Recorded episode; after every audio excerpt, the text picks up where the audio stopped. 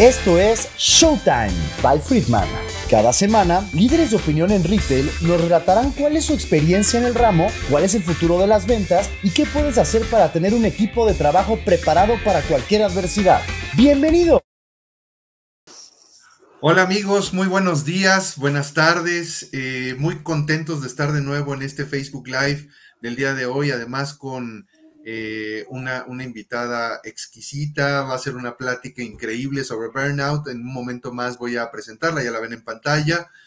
Pero antes de iniciar, me gustaría eh, comentarles, me gustaría, además de saludarlos, eh, pedirles un gran favor, que acudan a nuestras redes sociales, que se suscriban a nuestras redes sociales, que den like a nuestras publicaciones, que nos sigan, esto evidentemente nos ayuda a todos para poder difundir este contenido que a través de los expertos que como Alicia invitamos eh, nos ayudan muchísimo en YouTube, en, eh, Facebook, en LinkedIn. Por favor, denle like, compartan la información, eh, denle clic a las campanitas para que les aparezcan las notificaciones, en fin. Pero bueno, para no alargarnos más, ustedes recuerdan que estos Facebook Live son contenidos cortos, pero muy, muy enfocados. Me gustaría darle la bienvenida a Alicia Rábago. Ella es pedagoga, escritora, experta en liderazgo, un gran ser humano. La verdad es que eh, yo, Alicia, tengo el gusto de conocerla desde hace muchos, muchos años, somos compañeros pero, yo, yo, soy, yo soy el que se quedó mucho tiempo en la escuela, tú, tú eras más, más joven, Alice. Este, un gran gusto estar contigo, Alicia, bienvenida. Muchísimas gracias, gracias Carlos. Sí, es verdad, somos compañeros de, de preparatoria y secundaria, ¿no? Por ahí. Este, ya son muchos años y no, no, no, es broma, no, Claro, uno no puede negar la edad que tiene y más vale que la disfrute y la viva como se debe. Gracias por la invitación con un fabuloso tema al que me metí más de lleno a partir de que íbamos a tener esta plática y me vinieron un montón de cuestionamientos y me metí a investigar más y me metí a tratar de comprender, porque eh, yo creo que es parte de la naturaleza, lo que estudio es encontramos un problema, pero quiero saber cómo puedo ayudar. O sea, ¿cómo te puedo ayudar a resolver ese problema que apareció? Entonces me vinieron un montón de dudas que ojalá que aquí podamos eh, en este espacio colaborar con la gente y que sepan qué es, eh, cuáles son los síntomas del burnout y cómo pueden resolver si se encuentran ahí o si tienen a alguien cerca. Correcto, correcto, Alice. Muchas gracias. Pues me gustaría dar este, alguna introducción a nuestros, a nuestros amigos, a nuestros seguidores. Eh, seguramente eh, eh, tú que nos sigues te has preguntado, te has encontrado en alguna ocasión agotado físico o mentalmente. Seguramente has tenido actitudes de indiferencia o de desapego al trabajo que finalmente te llevan a, cierto nivel de depresión. O te sientes desmotivado, frustrado, disminuido por tu productividad laboral. Y a eso le llamamos, entre otras cosas, el síndrome del burnout. Y tiene que ver con ciertos síntomas que de alguna manera se presentan. Para dar un contexto muy rápido, la OMS, la Organización Mundial de la Salud, eh, lo, ha, catalogado como un riesgo laboral eh, desde el 2019, este síndrome del burnout, y eh, particularmente en México, sabemos que existe una norma, la NOM 035 de la Secretaría de Trabajo y Previsión Social, que analiza, previene y determina los factores de riesgo psicosocial en los centros de trabajo. Nosotros en Friedman hemos trabajado algunas cosas al respecto de esta NOM 035, pero lejos de ver la parte técnica, nos gustaría ver el impacto en las personas. Entonces, lo que me gustaría es arrancar por preguntar a nuestra experta Alicia Rábago acerca de qué es este síndrome del burnout. Platícanos un poquito sobre su definición y después vamos, vamos desarrollando un poquito al, respecto del tema. Alice, te escuchamos.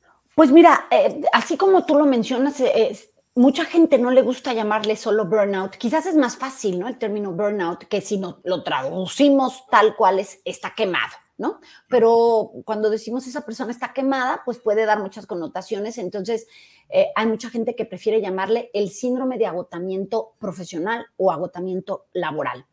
Y se habla de, de, esta situación en donde ya no hay tanto interés por el trabajo, sobre todo, fíjate que un punto a, realmente poner atención es gente que estaba muy motivada, gente que estaba muy contenta en su trabajo, se cansa, se siente agotada, no tiene motivación para levantarse, siente que no cumple las metas, eh, siente que no está dando lo mejor en, la parte laboral, que los resultados no es lo que espera. Eh, todo en asociación de este puesto que tiene. O sea, sí hay que enfatizar que el burnout empieza hablando sobre la parte laboral. Luego se ha ocupado en, otras situaciones, pero nace de este agotamiento laboral. Y se habla de que puede ser un agotamiento físico y un agotamiento mental, que creo que ahí es donde a ti te gustaría más detenerte, lo que genera en, en las personas. Este agotamiento físico se puede dar desde migrañas, desde decir, es que qué trabajo, ya sabes, la gente que continuamente dice es lunes, qué horror, ¿no? ¿Cuántas veces hemos oído a la gente decir, si te cuestan mucho los lunes, hay que preguntarte si estás haciendo algo que te gusta, ¿no? Claro, claro. Porque es continuo el, oh, ya se acabó el fin de semana, ¿cómo me gustaría quedarme viendo esta serie o no levantarme de mi cama? O eh, tienes eh, insomnio continuamente, también es un, foquito rojo. Eh, el insomnio o bajas o aumentas de peso, cosa que a lo mejor no era muy normal en ti, pero hay cambios y variación en tu peso o te genera taquicardias eh, el trabajo. Porque, bueno, sabemos que el estrés es normal a cierto nivel. O sea, el estrés, incluso pensemos, no sé, para salirnos de lo laboral. En un niño o en un adolescente o en un joven que tenga exámenes, pues le generan cierto estrés. Este estrés es me tengo que poner a estudiar porque, porque no me va a ir mal. Está bien, pero cuando ese estrés es durante largos periodos de tiempo, que ya es crónico, entonces ya estaríamos hablando de que este estrés no te está haciendo nada bien. Y cuando hablamos de burnout, o del síndrome de eh, estrés, eh, de agotamiento laboral, es cuando ya llevas mucho tiempo sintiéndote así, cansado, agüitado, molesto, irritable, dolores de cabeza, ajá. ¿Qué dices tú? Híjole, es que tengo que llegar a tal meta, no me interesa, es que tengo que lograr esto, no me interesa, o sea, ¿qué trabajo me cuesta? ¿No? Es, Alice, una, parte importante es que muchos pensamos que esto se, explotó mucho más durante la pandemia y que particularmente los que hacemos home office de alguna manera estamos como más, somos como más propensos o está más propicia la situación a generar este burnout. Desde el punto de vista de, eh, laboral, desde el punto de vista del colaborador, ¿cómo impacta? Y, y la segunda pregunta sería, Alice, ¿qué tan importante es que sea diagnosticado por un profesional? Es decir, ¿qué tanta ayuda profesional puedes requerir para, para poder eh, manejar esta situación? Antes que nada, déjame, voy a conectar aquí rápido. Me desaparecí un poco porque no quería desaparecerme por completo, pero ya, es que me, prendió mi batería. Mira, qué buena pregunta esta que me haces. Primero, sí, sin duda tiene que ver esta, esta situación que estuvimos viviendo y solo basta ver todos los, todas las variables que, que cambiaron, ¿no? Alguien que a lo mejor sí tenía el estrés de levantarse más temprano, lidiar con el tráfico, llegar a la oficina, buscar lugar, bajar, cumplir, pero había ya en su cabeza cierto eh, acomodo de tareas y de repente todos en casa. Y a lo mejor este, no tienes un espacio ya preparado prepáralo. Ah, qué caray, que quedé en medio de, la, de, justo donde todo el mundo pasa y se oye ruido. Y tengo junta con mi jefe y entonces ya me empieza a generar estrés, ¿no? Oye, es que yo tenía que tratar con gente para mis resultados y no puedo tratar con gente, ¿no? O como ya saben que no puedo salir a ninguna parte, recibo correos, mails, llamadas a toda hora y no, no sé decir que no, porque además la situación se puso tan difícil que quejarme en estos momentos o decir que tengo una carga de trabajo muy fuerte o que no me estoy sintiendo bien a mi, a mi jefe, a mi manager, a mi coordinador, pues puede poner en peligro mi trabajo. entonces, me lo guardo, me lo quedo, ¿no? Y entonces también le tengo que decir, poner carita a mi esposa de, el, uy, ya me vieron, el niño que vino y me llamó, papi, papi perdón, es mi hijo, ¿no? Una disculpa, el perro que ladró, el ruido que pasó, el internet que falló, el quedarte así. Eso es un estrés terrible además, ¿eh? Es horrible porque a lo mejor tú estás presentando Y, y, al principio, sobre todo, Carlos, empezamos a ver lo más normal de, ay, se quedó ahí congelado, ay, ¿no? Y ya somos más pacientes y lo entendemos un poco más, pero el estrés, imagínate un profesor, un profesor dando una clase y que todos los chavitos, aunque no se haya quedado pasmado, le dicen, te quedaste, se ponen de acuerdo, te quedaste pasmado, te quedaste pasmado, te quedaste pasmado. Y el profesor, ¿en serio? ¿En serio? ¿En serio? Y, lo hicieron adrede. O sea, ese nivel de estrés que sube por segundos y que se va sumando, te puede generar esta desmotivación, esta despersonalización. Eso pasa mucho. Deja de interesarme mucho cómo salgan las cosas. Oye, Alice, pero fíjate que ah, hablamos de un agotamiento físico y de un agotamiento mental, pero al final trasciende a un agotamiento emocional. O sea, porque al final esto afecta incluso hasta autoestima. Por eso que te preguntaba un poco qué tan necesario es la ayuda de un profesional cuando esto llega a un extremo y aparte cómo darte cuenta que ya lo necesitas, porque a lo mejor hay ciertos niveles de estrés manejables, ¿no? Que es lo normal en el trabajo, pero eh, llega un momento en donde dices, ¿en, o sea, ¿en qué momento realmente yo voy a necesitar ayuda? Es que yo creo que esa es la parte más difícil, Carlos. Por eso hoy te habla tanto de inteligencia emocional, tanto se habla, o de tener coaches dentro de una empresa, o de que el líder que maneje grupos tenga la habilidad de percibir a su grupo, ¿no? Porque vamos a suponer, pongamos un ejemplo ahora en pandemia. Estamos en pandemia y entonces aquel líder que conoce a su gente, pues sabe cuál es la personalidad de su gente, qué habilidades tiene, cómo se está comportando. Entonces, supongamos que hay algún empleado, porque acuérdate que te dije que era muy evidente cuando un empleado o cuando a ti te gusta mucho ese trabajo y se te notaba motivación y de repente hay un cambio. Entonces, aquel jefe, aquel coordinador, aquel manager empieza a darse cuenta de que faltan resultados, de que ya no se conectó a tiempo a la junta, de que no contesta mails eh, cuando antes los contestaba. O sea, empiezan a darse ciertos foquitos rojos.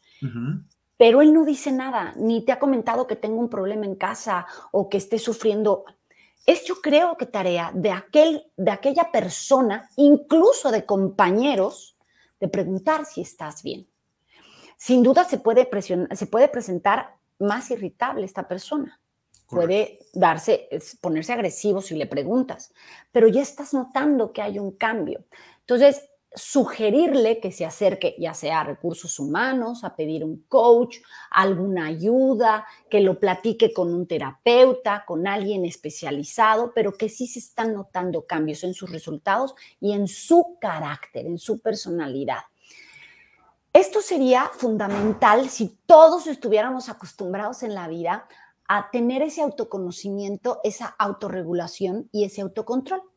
Pero como no lo tenemos, hoy se habla muchísimo de buscar ayuda de un profesional, ya sea un coach laboral o un terapeuta o un psicólogo o incluso a manera de, pues de amistades. Porque fíjate que eh, hacen una separación entre un burnout activo, que es aquel que si lo ves cansado, si lo ves que ya no está tan metido en el trabajo, pero que en sus relaciones personales, ajá, pero y en sus relaciones personales no se ve tan afectado, ¿no? No. Y hay un eh, burnout que no es activo, en donde eh, ya lo ves que le afecta en todo su entorno. Y entonces aquí fue cuando me di a la tarea, Carlos, porque yo dije, a mí me interesa saber cómo ayudar a alguien que lo está pasando, ¿no? Claro. Y había muchos síntomas que se parecían a la depresión. Y entonces, la verdad es que es muy delicado que alguien llegue y se acerque y diga, es que está tiene depresión, es que tiene burnout. Es como, como se puso, como, no se puso de moda, pero se, se vio muy fácil en andar diciendo si los niños tienen TDA por todos lados. ¿no? Ay, es que es muy inquieto. a de tener TDA. Ay, es que es hiperactivo, ¿no? Es el, el, TDA es el déficit de atención, Déficit de atención, sí, el trastorno de déficit de atención. Y entonces ya era como muy común de usar la palabra bipolar. Ay, es que está bipolar. No, no es. Lo utilizamos muy fácil, ¿no? Tiene depresión, está deprimido. No es así a la ligera. Por eso es que dije, ¿cuáles son las diferencias para darse cuenta? Y te he de decir que muchísimos médicos actualmente dicen que es complicadísimo darse cuenta si está en un burnout o en depresión. Y la única característica que plantean como diferencial es que la depresión afecta muchas áreas de tu vida. La familia, los amigos, tu sueño, tu trabajo. O sea, es como genérico, ¿no? O sea, afecta todo. Y el burnout, por eso hice la aclaración, sale del área laboral. O sea, puedes estar realmente cansado, apático, irritable en todo lo que se refiere a lo laboral. Pero en tu área personal estás bien. Entonces podría ser la gran diferencia entre un burnout y una depresión.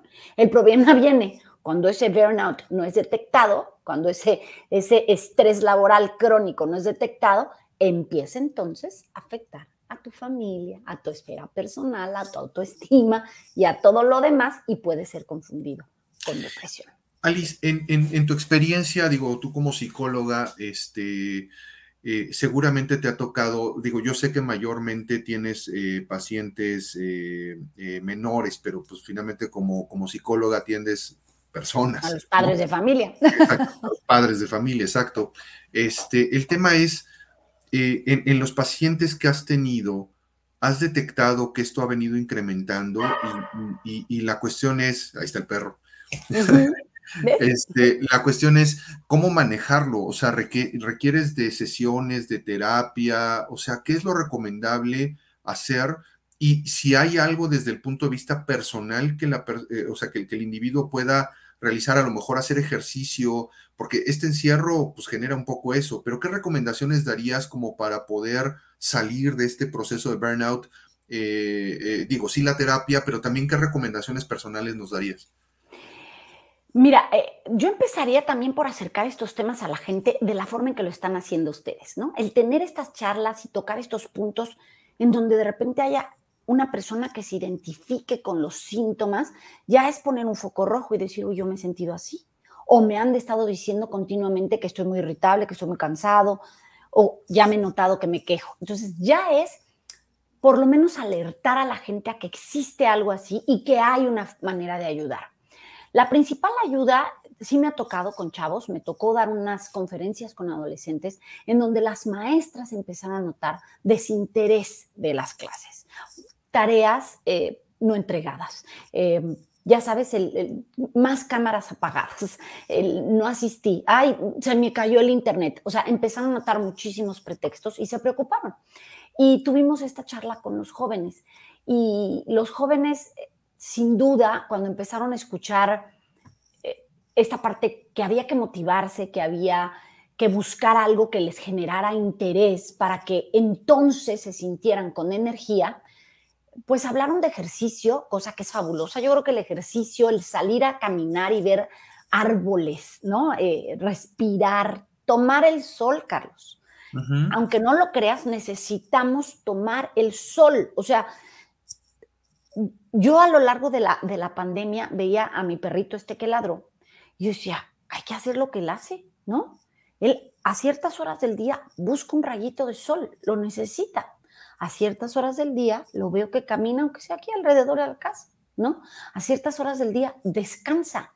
y a ciertas... instinto, ¿no? Ajá, por instinto busca el sol. Ahorita lo tengo en el rayo del sol aquí al lado de mí. Entonces, dices, muchas veces nos parece tan obvio el alimentarnos bien, sano. El azúcar, sabemos que te genera más ganas de azúcar, pero también son como bombazos de, dopamina y de, de emoción y de energía y luego se reduce. Entonces, sí tienes que buscar estos momentos que te den felicidad y no solo momentos que te generen placer. No sé si me explico. Hay una diferencia muy grande. La, eh, eh, la gente continuamente busca ser feliz, pero tú a lo largo de tu día tienes enormes momentos felices, ¿no? También tienes placeres, o sea, morder un chocolate y disfrutarlo.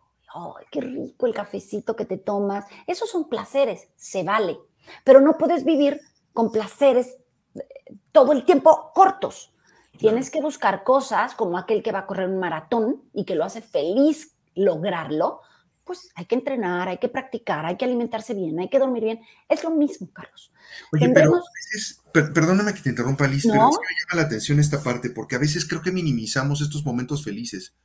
Porque, o sea, generalmente los momentos eh, difíciles o los momentos duros que pasamos a lo largo del día, porque pasamos una combinación de todos, como que les damos más peso y eso es lo que de repente decimos, o sea, eh, eh, el, porcentaje de cosas que te pasan malas a lo mejor durante el día no son tan, no son tan fuertes, pero las maximizamos y entonces nos convertimos en víctimas un poco. Mira, te voy a leer una frase que ahorita sacando la plática, nada más porque tengo siempre cerca mis frases, yo soy muy de frases, que, que, va con esto, dice, el truco está no intentar separar las alegrías y las tragedias, sino dejar que se cobijen una a la otra, que coexistan.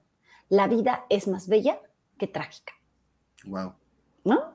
¿Quién es el autor Pues fíjate que lo agarré de una serie que me encanta, que se llama DC SOS, la serie, y que me fascina, y lo dice un señor mayor, ¿no? Cuando le preguntan, estaban pasando por un momento difícil y que cómo le hacía, él no niega, él acepta, sí, está duro tu caso, ¿no? Está duro lo que estás viviendo, pero porque le dicen, ¿y cómo le hizo usted para haber sufrido la pérdida de su esposa? Ta, ta, ta, Entonces él les contesta esto y me pareció espectacular. Ya sabes, me tienes así poniéndole pausa, regreso para, agarrar la frase porque me encantó. Creo que en esto, eh, creo que es importante conocer el término del burnout. Y habrá mucha gente que nos escuche y diga, oye, mi papá trabajó toda su vida de 7 a 7 y nunca lo vivió, ni nunca lo sintió, ni nunca, ¿no? ¿Por qué está pasando esto? Porque eso es lo que la gente se pregunta, ¿por qué? ¿Por qué? Pues a lo mejor existía, no le ponían nombre y entonces aquel papá decía, me urge un fin de semana y se iban al picnic toda la familia, ¿no? Y era a lo mejor ese conectar con su familia y con la naturaleza y regresar un poco más renovado. Eh, muchas veces naturalmente se hacía. Hoy tenemos tanta información, tanto que nos dicen, tanto que leer, tanto que googlear, que te pierdes. Ya hay gente que dice que información es poder. Y yo estoy en desacuerdo con esta, esta frase, fíjate. Yo la cambio por conocimiento es poder, cosa que también escuché. Porque información puedes tener de todos tipos, hasta falsa. Y a veces no sabes acomodarla. Correcto. Conocimiento es que sabes qué hacer con eso que tienes, con esa información que tienes. Entonces, creo que hoy más que nunca debemos de saber qué información me sirve, cuál no. Y entonces, por ejemplo, ¿qué tengo que hacer? Lo primero es empezarme a dar cuenta cómo me siento. ¿No? ¿Realmente estoy cansado? ¿Es verdad que hace unos meses estaba yo más motivado? ¿Qué puedo estar sucediendo? Porque hablamos del encierro, pero también te puede estar pasando si tú vas presencialmente y a lo mejor hay un problema en tu empresa o hay alguien específico que uy, te trae encima y eso te desmotiva y, una parte de ti dices, me gusta mi trabajo, pero qué horrible es venir a trabajar. Alice, algo importante es eh, que, fíjate, este, hemos estado hablando mucho del tema de la persona, de que se dé cuenta, de que nos demos cuenta de cómo estamos. Pero eh, mencionaste en un momento al manager, al líder, a la persona que nos coordina. Y yo creo que es importante también establecer que una función fundamental del líder, del líder de hoy es justo tener esta sensibilidad para detectar cuando algo está pasando con el colaborador, porque si bien debe de existir apertura de mí a decir, esto es lo que siento, esto es lo que está pasando conmigo y lo expreso y lo, lo, verbalizo, también de parte del líder en ser muy, en tener el ojo muy, muy clínico para poder... Muy sensible. muy sensible para poder detectar cuando algo así está pasando y actuar al respecto. No quiere decir que vayas a traspasar la línea personal, pero sí al menos que, te preocupes porque al final no podemos perder de vista que colaborador, jefe, lo que sea, somos personas. Claro, pero entonces esto ya podríamos tener otro live completo de las, las, motivaciones que mueven a cada persona dentro de una empresa. Si tus motivos son internos, si son externos, si son trascendentes. Y generalmente un líder es aquel que sabe mediar entre sus motivos externos, ¿no? Sus motivos internos y sus motivos trascendentes. No solo me interesa que me entregues resultados, me interesa también que estés contento en tu puesto de trabajo. Y eso también me interesa porque al verte contento, veo una familia contenta, veo que todo funciona bien en tu alrededor. Entonces, creo que, que sí, sí es necesario que hoy estén los líderes mucho más preparados y después de una situación como la vivida durante dos años, como yo lo he dicho cuando doy pláticas para las escuelas, hoy les pido paciencia a muchísimos padres, ¿no? En donde les digo, están preocupados porque se perdió dos años de muchísimo aprendizaje, aprendizaje teórico y el aprendizaje vivencial. Hoy lo más importante no es ese aprendizaje teórico, porque aprender a leer a lo mejor no lo aprendió a los cinco, lo puede aprender a los seis, no pasa nada. Vamos un poquito tarde, pero se logra. Pero la seguridad, la tranquilidad, el socializar, el estar tranquilo, esa no le podemos dar mucho más tiempo de espera. Entonces, es lo mismo aquí. Igual que se les pide a los padres tener paciencia con las escuelas y a las escuelas poner el foco de atención en que un niño se sienta bien emocionalmente para poder entonces dar todos los aprendizajes teóricos, todo el conocimiento, lo mismo le pediríamos a una empresa. Sí que importan los resultados y más después de dos años de tan difícil momento. Pero esos resultados van a venir si tu gente está bien estable emocionalmente. Fíjate, hace, hace rato, antes de entrar en vivo, comentábamos acerca de la necesidad de las nuevas generaciones de tener este roce social, esta interacción social, eh, y, porque, o sea, no saber, no saber manejar las, los aspectos que se presentan en, una, en un ambiente presencial, en un ambiente físico, ¿no? Interacción uno a uno, porque pues en la pantalla, este, hay, hay, muchas situaciones que ya aprendieron a manejar, porque lo aprendieron por fuerza pero hoy no han aprendido por fuerza el tener este roce social, este roce de contacto. Por ejemplo, nosotros, tú sabes que nosotros eh, mayormente damos consultoría a empresas que tienen tiendas físicas.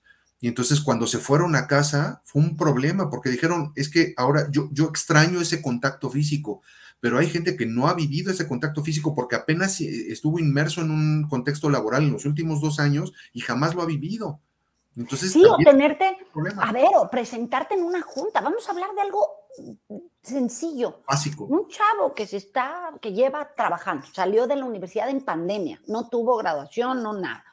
Y tú, encontró trabajo, qué suertudo, ¿no? Y empezó en línea.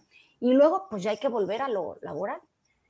Es que nunca me he presentado, ni sé cómo hay que vestirse para presentarse a una junta si es muy formal, si no es formal, ¿no? Hoy hasta los, los reclutadores, Carlos, te dicen, dependiendo de tu puesto laboral, si vas sobrevestido o, o sea, esas cosas se pueden aprender, pero este roce de no solo mandar textos, pero te lo tengo que decir a la cara, pero además controlar mi parte emocional, aunque esté enojada o triste, o, esa es la que falta hoy vivir.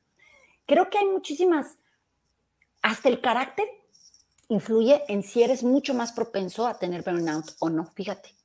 Ya cuando me metí dije, ¿cuántos detalles influyen? Porque me preocupaba cómo, cómo alguien se puede dar cuenta. Si tú estás inmerso en el problema, muchas veces eres el último en darte cuenta, ¿no? Entonces, creo que son temas que se tienen que tocar en la empresa, soltarlos, un comunicado, un video, una charla, ¿no? O el mismo, el mismo jefe, coordinador, eh, equipo, pues eh, apoyarse uno a otro, ser sensible a lo que una persona está viviendo, porque eso pasaba antes, o sea, si a lo mejor la mamá de alguno de tus compañeros estaba enfermo, pues preguntabas o le decías, te cubro, ¿qué necesitas? Es que estoy en el hospital, yo te cubro, no te preocupes, ¿no? Es lo mismo aquí, o sea, es qué necesitas, en qué te puedo apoyar, te sientes cansado, no sé, ser como mucho más empáticos para tratar de entender que no todas las situaciones las vive la gente de igual manera. Y una cosa es comprender y otra es justificar. Aquí es bien importante. Yo puedo comprenderte, pero no puedo justificar todo lo que haces. O sea, comprendo que te sientas así, vamos a hacer algo por ello, pero no puedo justificar que faltes a tus juntas de trabajo, que no te importe, ¿no? Entonces esta diferencia también es importante.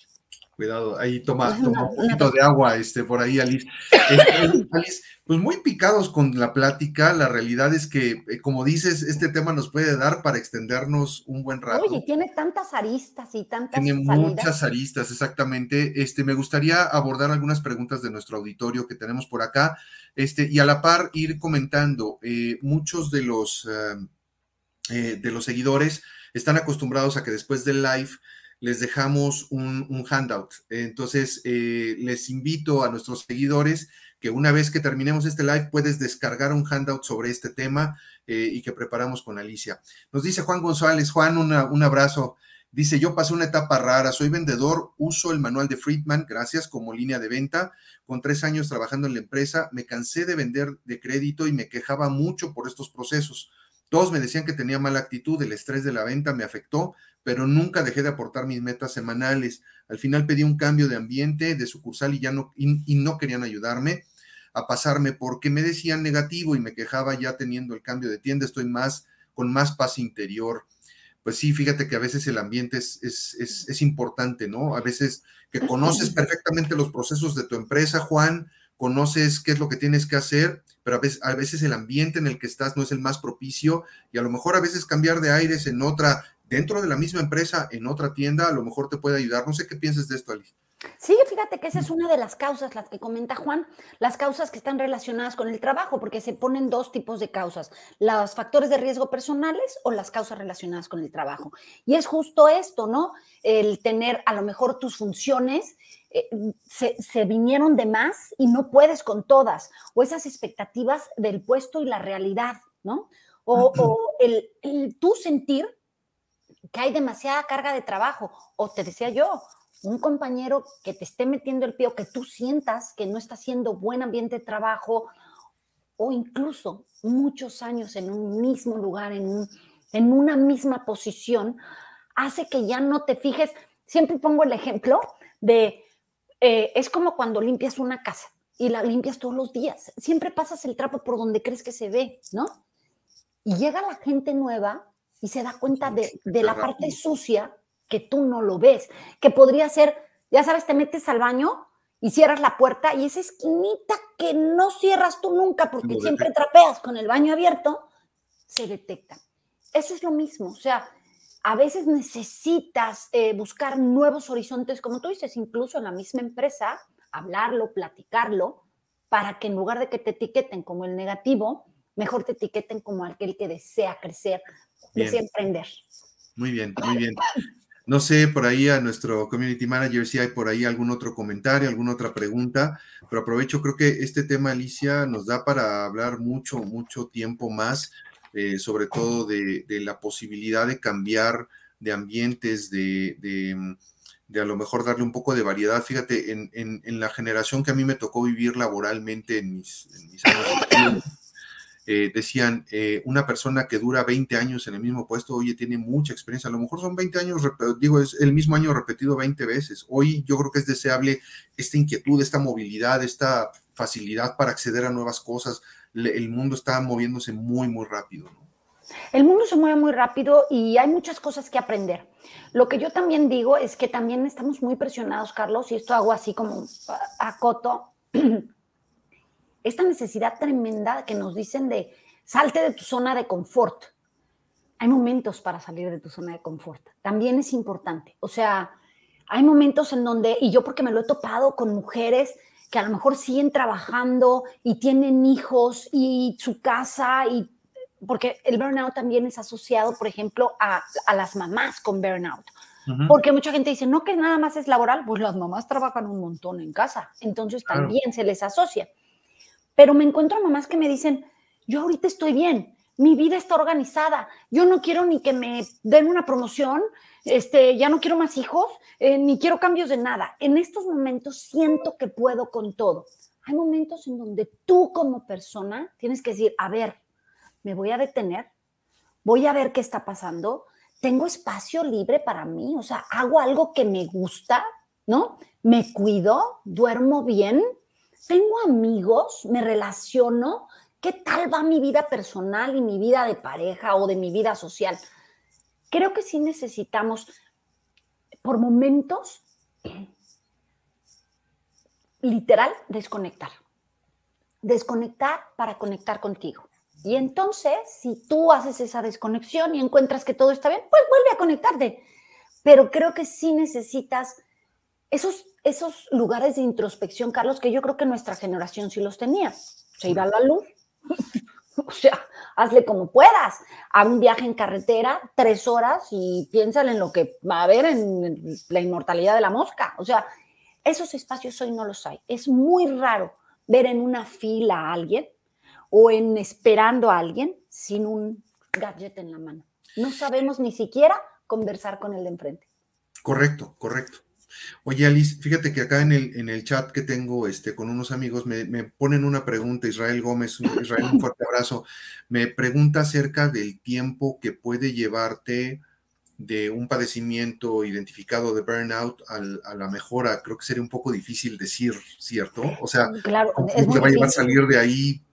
Es muy difícil porque además no sabemos, o sea, dependerá de cuánto tiempo llevas con ese estrés crónico. A lo mejor te detectaste a tiempo y rápidamente descubres algunas salidas, ¿no? Eh, porque aquí, ¿sabes? Si tú te, eh, te juntas, bueno, te, te, buscas un terapeuta, un coach empresarial, a lo mejor descubre... Eh, cuál es la molestia muy rápidamente, ¿no? Al hablar con él le dices, oye, ¿sabes qué? Es que mi puesto ya me aburrí, ya sé todo lo que hay, ya no me dan ganas de venir. Entonces sale rápidamente el problema y entonces se ajustan y buscan un puesto nuevo para ti y se acabó. Pero a lo mejor viene por circunstancias personales, más circunstancias económicas, más de verdad el desgaste de tu trabajo. O sea, ya se juntaron muchos factores, no es lo mismo. Entonces, como cada uno somos diferentes y cada uno reaccionamos diferentes, cada uno tendrá tiempos diferentes de reacción. Claro.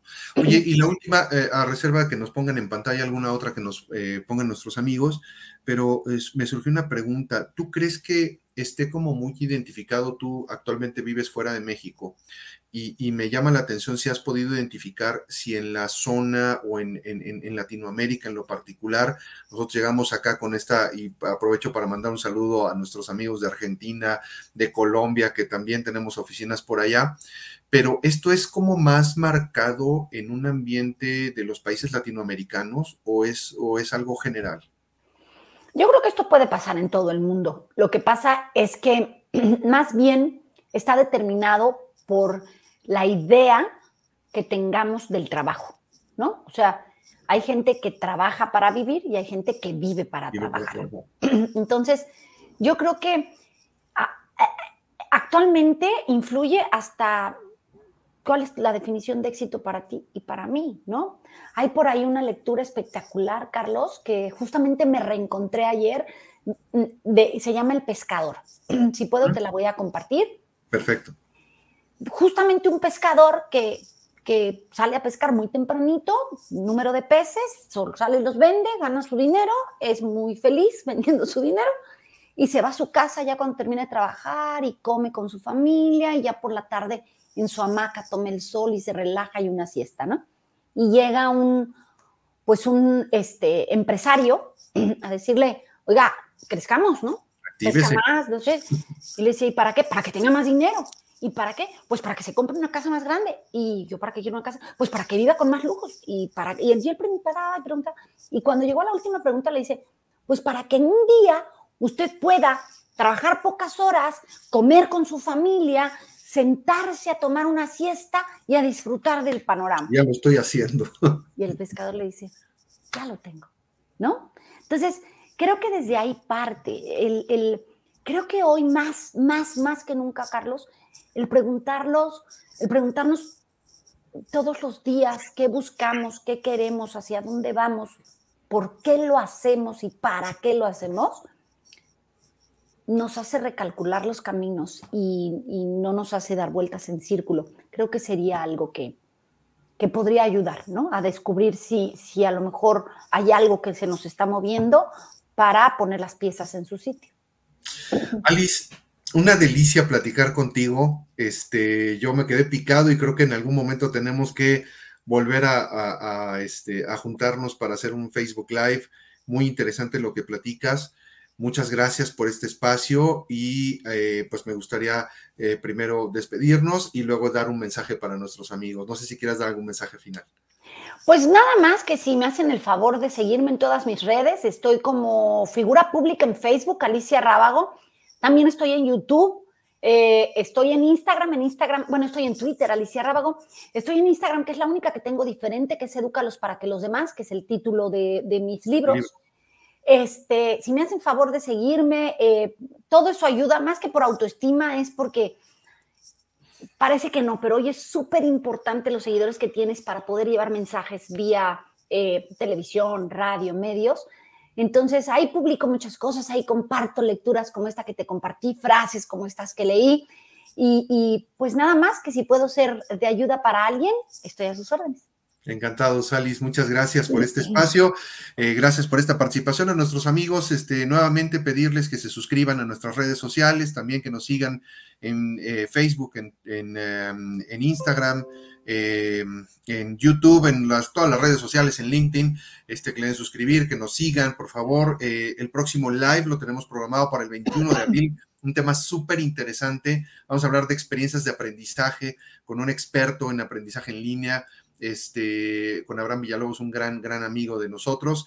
Y eh, bueno, por otro lado también eh, recordarte que puedes descargar un archivo que te puede ser de utilidad. Es una infografía muy básica porque te puede ser de utilidad con ciertos tips para poder manejar este burnout. Y pues nada, muchas gracias. Gracias a nuestros amigos, gracias a nuestro auditorio. Alice, nos quedamos aquí un momento. Muchas gracias, saludos. Esto es Showtime by Friedman. Cada semana, líderes de opinión en retail nos relatarán cuál es su experiencia en el ramo, cuál es el futuro de las ventas y qué puedes hacer para tener un equipo de trabajo preparado para cualquier adversidad. ¡Bienvenido!